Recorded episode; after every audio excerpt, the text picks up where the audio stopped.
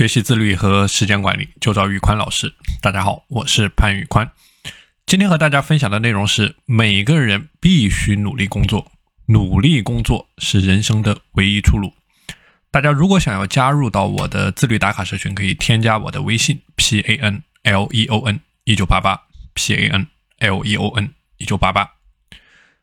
我们说，每个人必须努力工作，努力工作是人生的唯一的出路。听话照做执行，虔诚低调谦逊。您需要去想尽一切办法去提升您的执行力，去提升您的专注度。您的专注度越高，您的产出越大。而要提升专注度呢，您首先要提升您的精力。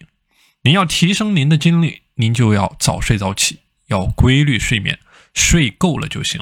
贪图睡眠的人很难有大的成就。别人已经工作了两个小时，你却刚刚从被窝里面爬起来，您一无所有。要提升精力，您要每周保持锻炼，每周要锻炼三次。锻炼可以激活你的免疫，让您少生病，让您的精力更加旺盛。要提升精力，您也不能吃的太多，您吃的太多太饱就会想睡觉。您的斗志就会下降，您的健康就会下降，您就会产生无数的烦恼。所以您必须要保持饥饿，因为一切都是为了工作。提升专注度是有具体的窍门的，比如说十五四十五九十工作法。十五四十五九十工作法是日本作家华泽子苑在他的著作《为什么精英都是时间控》里面所提出的一个概念。十五指的是同声传译者的专注力集中时间。人高度专注的状态一般只能持续十五分钟，不会超过二十分钟。十五分钟可以看作专注力的一个时间单位。四十五代表的是课堂上学生的专注力集中时间。如果你的工作主要是面对电脑处理文件，那最好每隔四十到五十分钟就休息一下。九十代表的是足球比赛的专注力的集中时间。人体内有一个九十分钟计时器。人脑比较清醒的九十分钟和产生倦意的二十分钟会交替到来，形成一个循环。如果说你把专注力的起伏比喻为大海的波浪，那您应该成为顺势而为的冲浪高手，应该顺应大脑的节奏安排时间，才能够最大限度利用您专注力高的时间段去高效率的工作。不管如何去管理，一定要从两个方面入手，就是专注力的深度和持续的时间。根据工作的内容不同，去选择合适的休息时机。比如说，工作报告，你如果每十五分钟休息一次，那么你的思路可能就会被打断。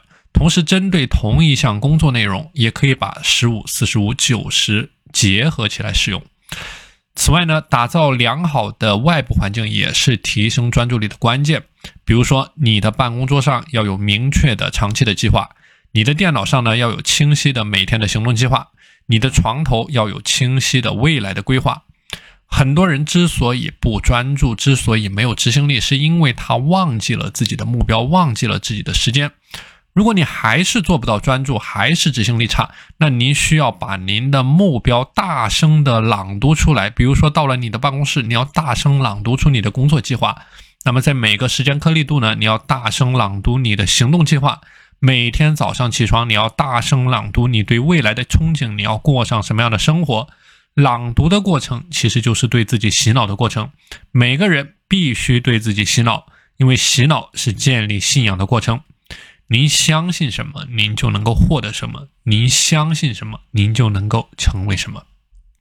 好的，今天的内容和大家分享到这里。大家如果想要加入到我的自律打卡社群，可以添加我的微信 p a n l e o n 一九八八。我们下期节目再见。